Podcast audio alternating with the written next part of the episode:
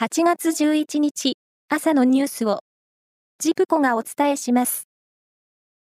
台風7号は来週東海地方に接近する可能性があります。岐阜県郡上市で開かれている郡上踊りでは徹夜踊りが8月13日から始まりますが郡上市は初日は予定通り開催しその後は台風の状況に合わせ当日中止するかどうかを判断することにしています。中古車販売大手のビッグモーターは、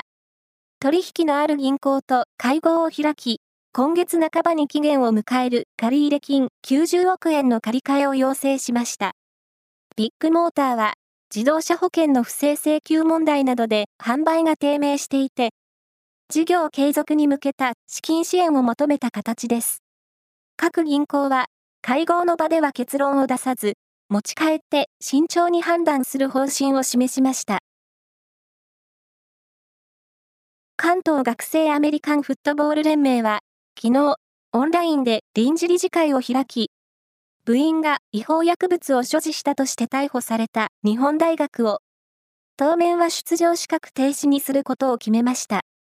日本大学は、リーグ戦への参加の意向を伝えましたが、現状では、試合に出場させることはできないと判断したということです。今年11月に四日市市で開かれるご当地グルメのイベント、東海北陸 B1 グランプリの開催100日前にあたる昨日、近鉄四日市駅前で関係者が地元のご当地グルメ、四日市トンテキを使ったライスバーガーを無料で配るなどして、イベントの PR を行いました。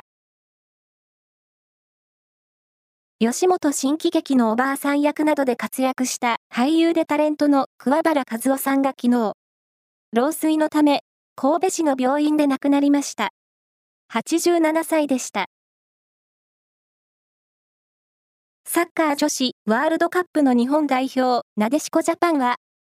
日本時間の今日午後4時半から、スウェーデンとの準々決勝に臨みます。スウェーデンは、世界ランク3位の強豪です。以上です。